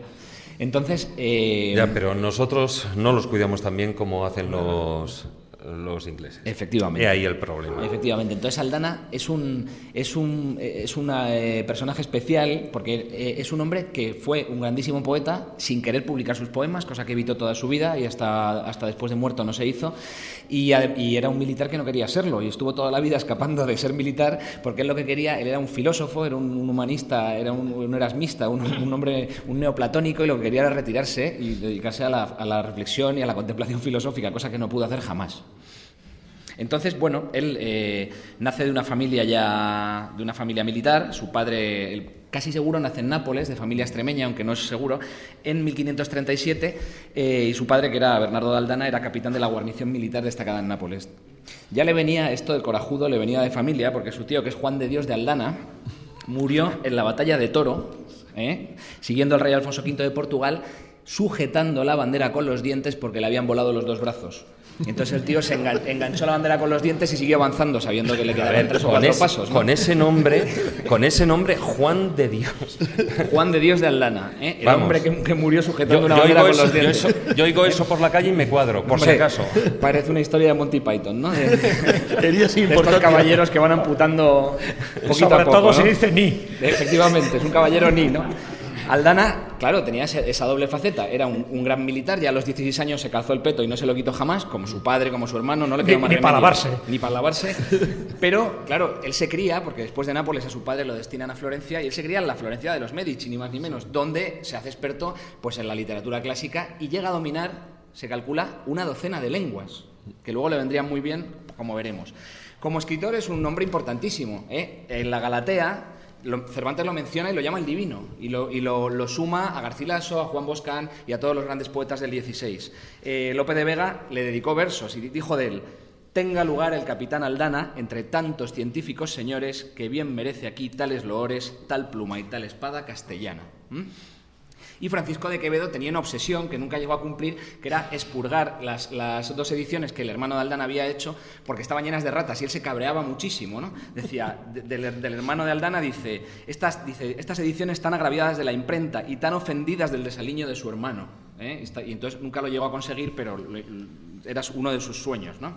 Y en el primer diccionario de autoridades, en el de 1713 de la RAE, le llaman símbolo del Renacimiento, ni más ni menos, es decir, una eminencia literaria, un gran autor, del que veremos algunos versos, y luego muy reverenciado también por la generación del 27. Luis Cernuda habla de él en sus tres poetas metafísicos, uno de los libros de los ensayos literarios de Cernuda. Bueno, pero su vida militar. Aldana, como decíamos, a los 16 años se calza el peto y lo mandan a Flandes, con 20 años ya está en San Quintín. Él muere con 41 años, ¿eh? más o menos mi edad. Pues ya duró. Sí, ya duró para lo que hizo. Porque encima el pobre quería siempre escaparse de aquello, pero no había manera, porque era bueno en lo que hacía y le encargaban siempre misiones. ¿no? Entonces, en San Quintín ya destaca. Y tanto que, Carlos I lo menciona por su valor. Después de San Quintín es nombrado general de artillería directamente y en 1572 entra al servicio directo de Fernando Álvarez de Toledo y Pimentel, que es el tercer duque de Alba. Durante el asedio de Harlem, le pegan un mosquetazo en un pie y se lo revientan, literalmente, y se tiene que pasar nueve meses en la cama. Y aún encima le critican un montón por la gestión que ha hecho de la artillería, que era lo que dirigía él en el momento. Y se coge un cabreo soberano. Y entonces escribe, escribió mucho durante esos nueve meses, unos versos muy famosos en la época que corrían entonces por la corte, porque la gente leía y leía poesía. Sí, no como ahora, ¿no? Y no como ahora, y decía, oh galanamente y bien, está mi mal remediado, herido y despedazado, y habré de quedar tan bien cornudo y apaleado. claro, aún encima, que aquí la cara, me peleo en una cosa que no me gusta nada, porque me pegan un tiro en el pie, me- me- me- y encima tengo, tengo que, rendir cuentas de lo, de lo que he hecho, ¿no?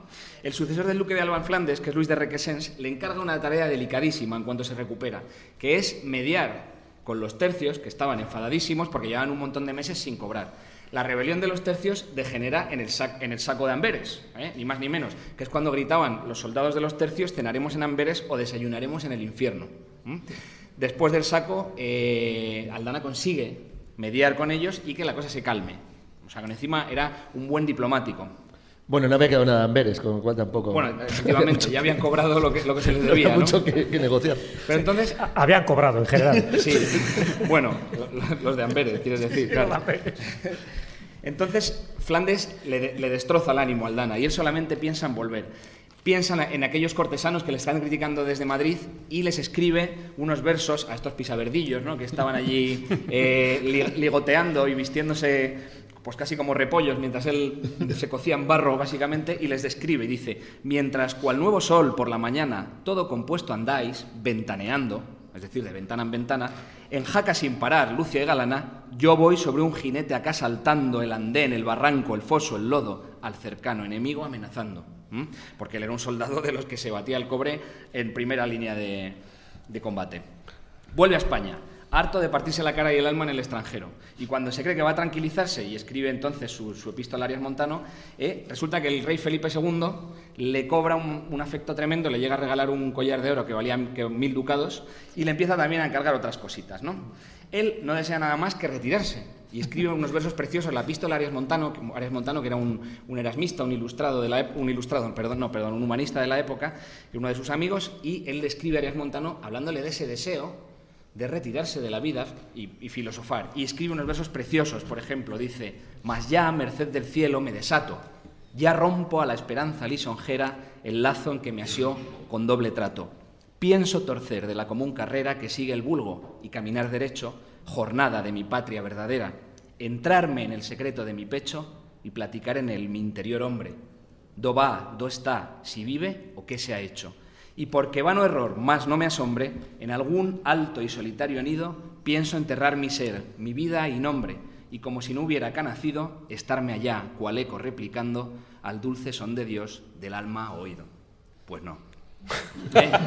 El rey que le ve, que le ve talento militar y que, le- conoce que es un hombre culto, eh, le pone al servicio de, eh, del rey Sebastián I de Portugal, que era sobrino del rey, del rey Felipe II, y, que está un poco inquieto el hombre por conquistar el, norte de África, ¿no? Y que no para con el plan, y no para con el plan, y no para y Entonces Aldana se ofrece, ¿no? Y se va con un tal Diego Torres a recorrer durante dos meses Marruecos disfrazado de eh, em, comerciante judío, claro, sabía 12 lenguas, entonces el tío se podía manejar sin que le descubrieran, viendo plaza a plaza cómo estaba aquello de Marruecos. Era eh, como un político sea, actual, 12 lenguas. Claro, claro. Sí, bueno, Claro, eh, labores de espionaje, un ¿no? espía. Entonces se pasa allí dos meses y cuando vuelve le dice al rey, mire, yo, mm, su- majestad no lo veo claro, esto es mejor no hacerlo. Y el rey, que era joven y tenía sangre caliente, dice, pues lo hacemos. ¿no? Otro que podía aparecer de protagonista ¿Cómo en que este- no? Felipe II... Bueno, se- de hecho hubiera ganado un premio Darwin Sebastián de Portugal perfectamente. Seguramente, seguramente, porque vamos... No era muy listo. Sí, pero no murió. Claro, ¿cómo era sediento de gloria, jovencito. Felipe II le dice, hacerle caso a Aldana, hacerle caso a Aldana, que es un hombre, Aldana, que es un hombre inteligente, ¿no? Y, y- y no le hace caso, por supuesto. Entonces, Aldana, que era un caballero español y un soldado, como Dios manda, se va de todas maneras con él, ¿de acuerdo? Llegan a, a Marruecos. Y en Marruecos las previsiones de Aldana se cumplen. Las tropas enemigas son más abundantes que las, propias. Están dirigidas por Abdel Malik, que era encima un militar estupendo. Los portugueses que van son jovencillos, bisoños, no han visto un moro en su vida. Y Aldana se queja por escrito. Dice, los portugueses no tenían la rigurosa obediencia que profesa la nación española en la guerra. Escribe en una de sus cartas. Que, que viene a ser aquello de te lo dije. Efectivamente. Pero en qué momento, además.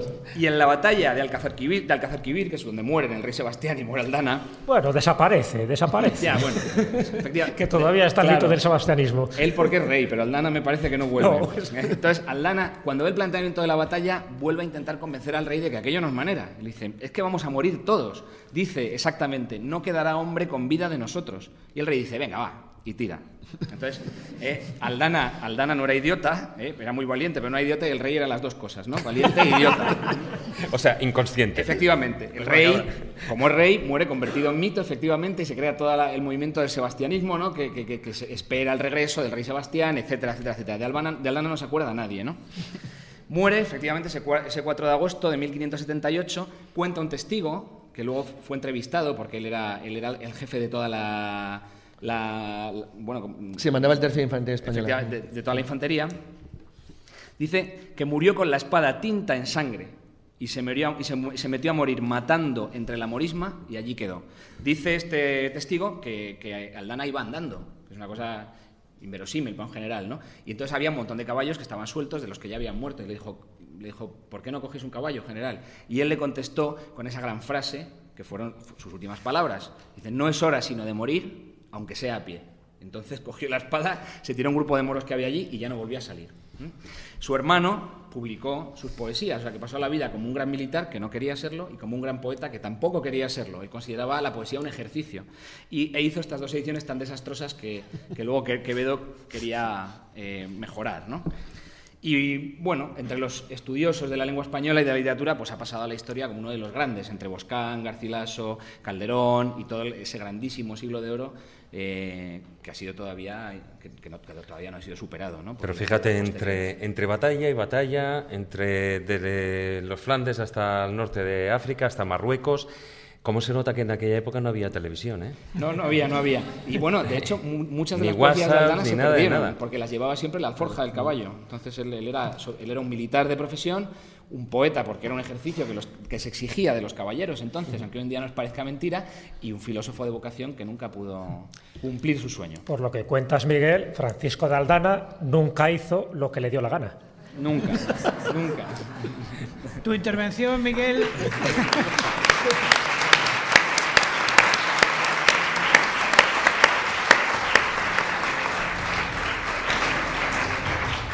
Tu intervención, Miguel, me ha recordado tres personajes que has citado que creo que tienen que estar aquí esta noche por derecho propio, aunque no los tuviéramos, digamos, dentro de guion. El primero, supongo que estarás de acuerdo, has hablado de Florencia, sería Ghirlandaio Pues sí, claro. el autor de las puertas del baptisterio maravilloso que existe en la Catedral de Santa María y Fiori de Florencia. El segundo sería, evidentemente, Guido Brunelleschi, que hizo tal hazaña construyendo la cúpula de la misma iglesia que hemos citado que todavía no sabemos cómo la hizo. ¿Eh? Y mira que se han dado vueltas al tema, pero con seguridad no lo sabemos del todo. Sí, Carmen, sí.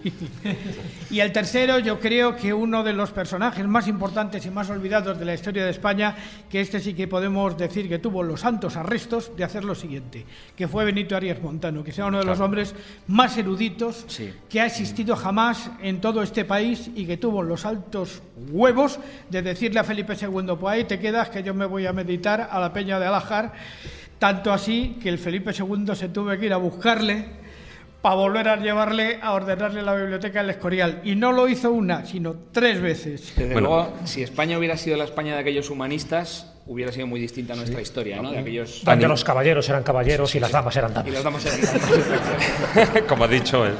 Bueno, muchas gracias. Gracias a vosotros.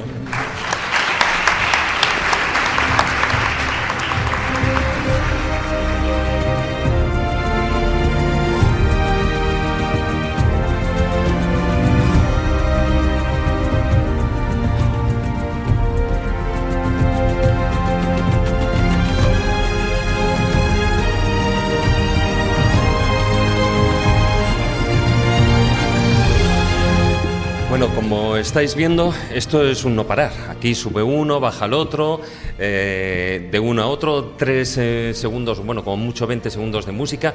Es que hay mucha madera que cortar, evidentemente, muchos eh, casos drásticos y algunos más dramáticos, otros más heroicos que contar. Pero bueno, yo de todas formas eh, estoy tranquilo porque acaba de subir aquí a la mesa el hombre de los rankings. Entonces, eh, muy buenas, don Guillermo Díaz. ¿Qué tal? ¿Cómo estáis? Yo, yo- bueno, yo aquí ya tengo un ranking de los tíos más peligrosos. Bueno, cuanto menos, eh, porque hasta ahora, a ver, los que hemos estado hablando no, no eran ni mucho menos mancos.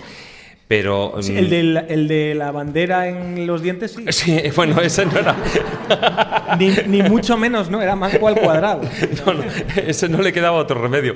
Pero, pero los eh, personajes que tú has traído, cuanto menos son, lo planteabas como diciendo, bueno, son hombres que ya no son hombres, es que ellos de por sí son un ejército. Ejércitos de un solo hombre. Lo que pasa es que al final el ranking, como he estado viendo cuántos iban más a intervenir, esto se va a quedar en un rankingcito, en un Sí. podium, porque tú sabes que... Sí, el podium, primero, segundo y tercero. Exacto, porque más que nada porque si no, eh, o sea, No, porque yo me han dicho que la silla es pido la música, pido la música, te quitan el micro, No, te y el, mueven el la muelle silla. que he visto Sí, debajo sí. de la silla gigante. Bueno, el techo es alto, no te preocupes.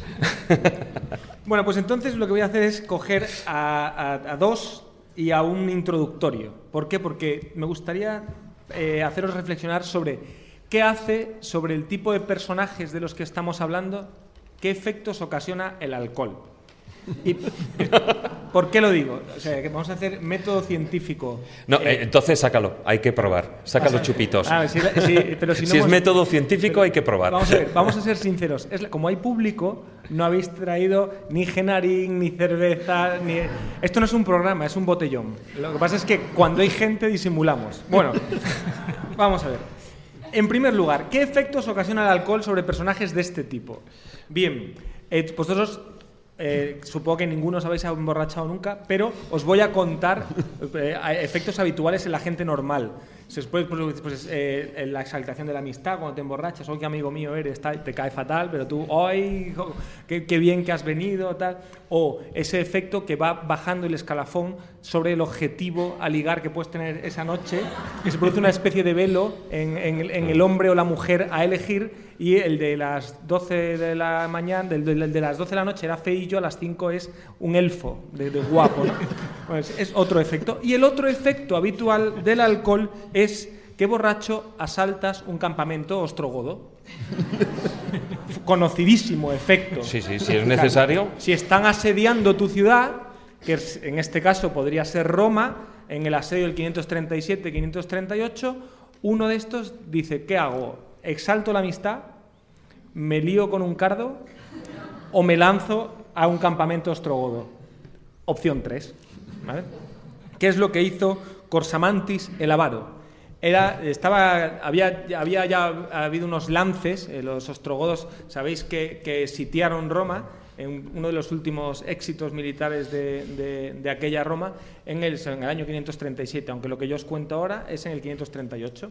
¿Y qué ocurrió? Pues que este ya le habían calentado, tenía heridas y estaba en una taberna en el interior de Roma, harto de vino. Y dijo, se acabó, voy a acabar con los ostrogodos. El sol.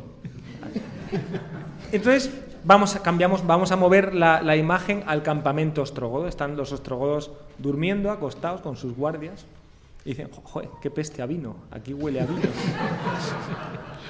y oyen un caballo y una voz. Una voz en latín, pero voy a traducir, traducción simultánea, porque si no, por el acento que tengo no me vais a entender bien. Dice, os voy a matar a todos. Bárbaros, perros, allá voy. ¡Buah! Y entonces Corsimantis, Corsamantis, el avaro, se lanzó al campamento ostrogodo al grito de a ellos las den todas y mató a 20 ostrogodos. Mató a 20, que no está mal, no está nada mal. Estos son los efectos que eh, el alcohol tiene sobre personajes sobre lo que estamos hablando. Y ahora traigo dos sobrios. ¿Vale? Sí. 20 ostrogodos, ostras. Ostros godos. Bueno, entonces, el siguiente personaje que ya es el que tenemos aquí detrás, que es eh, Benkei. Benkei era un eh, Sohei, que es un monje guerrero. Es, es, pues, eso es eh, pues, como un templario, pero a lo japonesa, o al revés, ¿no? como vosotros queráis, lo que prefiráis. Este eh, personaje eh, nació en 1155 y medía una cosa extrañísima en los japoneses de aquel entonces, medía, eh, se calcula que unos dos metros, y encima llevaba zuecos con alzas, como veis en el dibujo, pues no veas, tenía que parecer lo que tenía que parecer. Entonces, eh, Benkei tenía una particularidad, que era que tenía, eh, eh, se había hecho monje guerrero. ¿Esto cómo era? Pues vivían en, monasterios budistas, pero no monasterios budistas como los que os han vendido en siete años en el Tíbet, donde cae un chorrito de agua trrr, y están mirando un jardín. No, se parece más a donde se entrena Batman, ¿vale? En el Caballero Oscuro. Entonces, eh, Benkei se crió dando leches y era un experto alecheador. Y entonces, bueno, os habéis dado cuenta a lo largo de, la grabación de este programa que hay una especie de fijación, una especie de enfermedad en los no hay hueviles estos, que eh, es como una puentefilia. Es decir, me da por el puente y por aquí no pasa nadie. ¿no? ¿Os habéis dado cuenta? Está el caballero desmontable de los Monty Python, el del camino, el del camino honroso este, toda esta gente, pues saben que le dio la misma neura. Dijo, ese puente, por ahí no pasa nadie. Era en Kioto y era el puente de Gojo. Y dijo, aquí me pongo. Y entonces, ¿alguien quiere pasar? ¿Alguien quiere pasar? Pues la gente quería.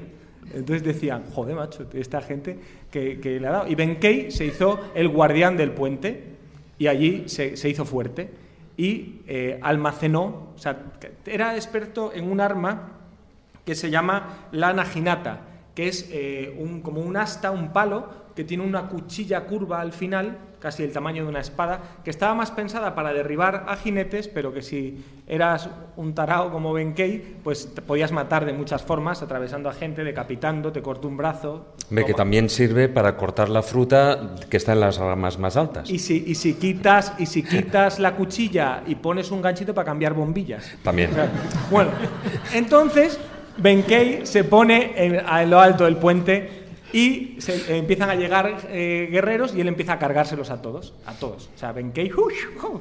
el, el- río abajo, montones de cabezas, de brazos, sangre, gente gritando, qué horror, Benkei, Benkei, no mates más, Benkei matando ahí, más gente para el puente. Después, cuando se fue Benkei, inventaron los peajes. Bueno, entonces, eh, Benkei alma- almacena 999 espadas de guerreros a los que ha vencido. Y entonces llega uno que se llama Minamoto Yoshitsune, que era un líder de una familia, un samurái, eh, eh, que eh, pues, tenía, mm, también sabía pelear. Y Benkei, pues que debía tener alguna tendinitis o algo después de matar a mil tíos, pues perdió. Perdió. Pero no le mataron, le perdonó la vida y entonces él se hizo sirviente de este señor que le había vencido. Este señor bueno, nadie de los que estamos hablando hoy son gente muy normal. Este señor era un broncoso también y se, se hallaba enredado en una guerra de clanes de estas que sacudían el Japón del siglo XII. Eh, ¿Qué ocurría? Pues que este hombre, ¿habéis visto Ran de Kurosawa? Pues igual, banderita para acá, banderita para allá, los rojos contra los azules, ta, ta, ta, leche, ta. Y Benkei se había metido en un ejército de estos, estos corriendo con las banderitas. Pero perdieron, iban perdiendo, les iban las cosas mal. Y bueno, Benkei era muy famoso, ¿eh? o sea, imaginaos, era el tarado del puente que mataba a todo el mundo. tal. Entonces, Benkei, hay un momento en que ya está todo perdido, están asediando el castillo de su señor, él está dentro con su señor, les están matando las últimas tropas y dice Benkei a, su jefe, eh, Minamoto, voy a bajar me voy a poner en la puerta. Dice, y le dice el jefe, imagínate que es un puente. Visualízalo. Claro. Y a esto que Benkei baja con su palo, con su naginata, y se pone en la puerta, y entonces tanto los enemigos están y se paran así, en seco, y entonces empiezan. ¿Ese es Benkei? Sí, sí. Pues tú, que a mí me da la risa. empiezan a, no acercarse, tal, mientras Minamoto eh, Yoshitsune se está haciendo el, se está haciendo el harakiri para que no lo cojan, para que no lo cojan vivo. ¿Vale? Pero Benkei lo que quiere es darle tiempo a su señor para eh, que él pueda eh, realizar esta ceremonia tan importante en paz. Y entonces él se pone allí, se planta y dice, oye, esto del honor y la épica y tal, ¿por qué no lo matamos a flechazos? ¿Saben qué? Y total, tenemos un montón de arcos, tal, él está ahí parado, pues venga, vamos. Y empiezan a, tirarle flechas. Y. Es- re- impacta una, flecha y no se mueve el tío. Joder, tírale otra. Y empiezan y ahí a tirarle flechas a Benkei. Y Benkei ya, cuando está como un erizo, no se cae. Y dicen, bueno, ataque total. ¿no? Y, Be- y Benkei Eso es 300. Claro, no, pero es que, es, no, es que lo de Benkei tenía que ser la leche, porque tú se se pegan tirándole flechas una hora y el tío no se mueve, está ahí de pie. Clavado. Bueno. Está clavado a la puerta. No, peor, peor. Claro, está empalado. Se acercan, se acercan y resulta que Benkei se había suicidado y se había colocado detrás un soporte, un palo que le mantenía en pie. Entonces hizo como el Cid, pero al revés. O sea, en vez de que me sacaran, dijo, ahora me mato, pero os voy a ir a acojonar un rato. y esa es la historia, la historia de Benkei. Y se, se conoce como la muerte en pie de Benkei. O sea, es toda una leyenda en, en- en Japón. Y ahora voy al número 2.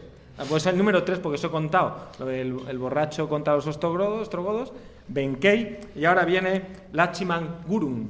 Lachiman Gurung. Vamos a trasladar el teatro decir, de operaciones. Ojo de lince. Ojo. Ya veréis por qué lo de ojo. Bien, eh, Lachiman Gurung es un guerrero gurkha, que son guerreros nepalíes que combatieron, bueno, de una larga tradición, vienen desde el siglo VIII hasta hoy, si me apretáis, ¿no? Pero en la Segunda Guerra Mundial tuvieron un papel destacado eh, y bueno. Lachiman es una historia muy curiosa, porque es, ¿os suena la frase me voy a comprar tabaco? Pues eso hizo. El padre le dijo, oye, Lachiman, estaba ahí en su casa, y le dijo, Lachiman, ¿por qué no vas a comprar tabaco? Dijo, pues ahora vengo, papá.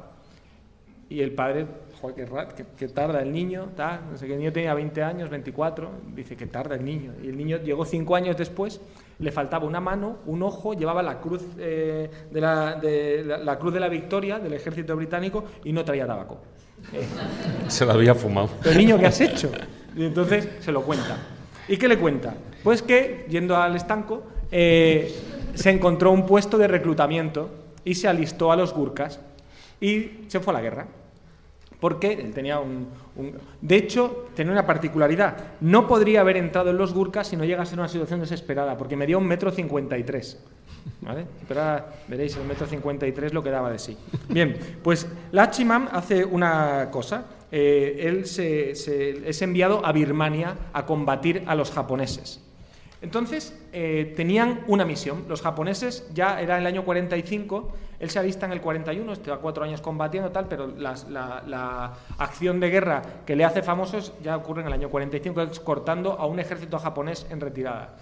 ¿Qué hacen? Saben por dónde van a salir los japoneses porque no les queda otra y entonces llega su compañía de fusileros, Gurkha, frente a un ejército entero japonés en retirada. Y dice, oye, vamos a acabar trincheras tal mientras llegan los demás. Se pueden acabar trincheras, tal, la de Lachiman es de las primeras, está en la zona central, y se mete allí Lachiman con eh, dos compañeros, con dos fusileros.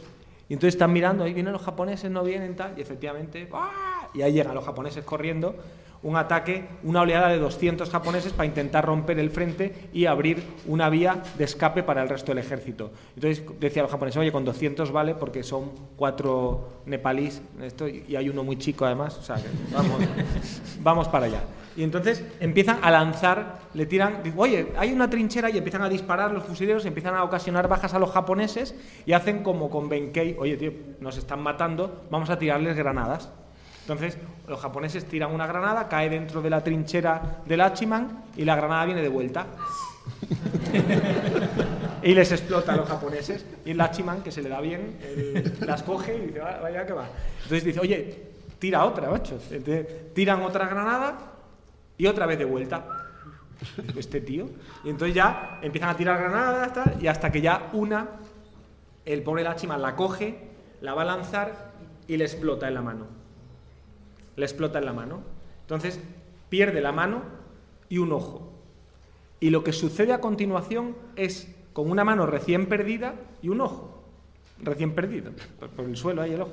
Entonces, Lachiman o sea, ya los japoneses ven que explota dentro de la trinchera, los dos otros dos fusileros se quedan en el suelo incapacitados, pues muertos, to- muy tocados, y Lachiman, pues también. Y entonces dicen los japoneses, hombre, ya, ya le hemos dado al, al enano, venga, vamos, vamos para adelante, venga, vamos avanzando, tal. Empiezan a avanzar los japoneses y de pronto se oye, que no estoy muerto. y sale un muñón, asoma un muñón por la trinchera, la otra mano, y sale el Hachiman, que tenía que tener la cara un poco como... Como thriller, sí. No, como el de los Goonies, este... ese. Bueno. Y entonces se asoma al Hachiman y saca una cosa, que es, lo- los Gurkhas tienen un cuchillo muy peculiar que dice que solo lo sacan para, eh, o, lo, o lo- o lo guardan o lleno de sangre del enemigo o lleno de sangre propia.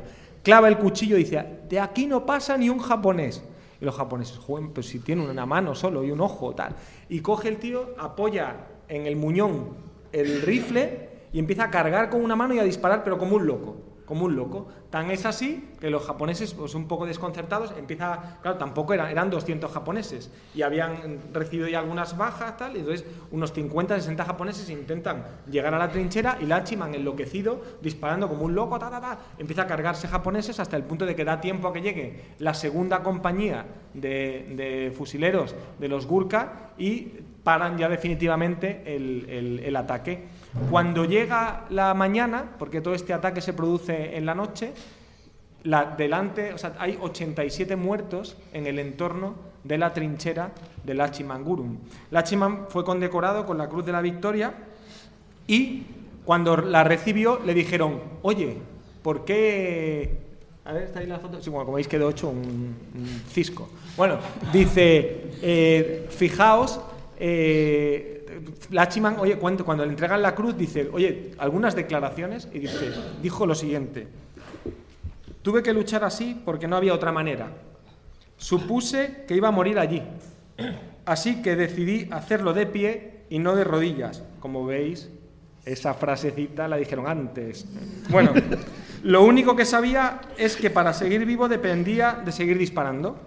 Me alegro de haber ayudado a otros soldados, pero otro Gurkha hubiese hecho exactamente igual. Esta es la historia de Lachimagurun. En 2010 murió con 93 años. También es una hazaña muy, muy considerable. Yo creo que con estos tres me he consumido el tiempo y noto el Sí. muelle que aprieta por abajo. Sí, sí, sí. Lo vas notando en la silla, ¿no? Va- te va empujando para arriba. Bueno, de todas maneras, eh, hay, había un buen ranking.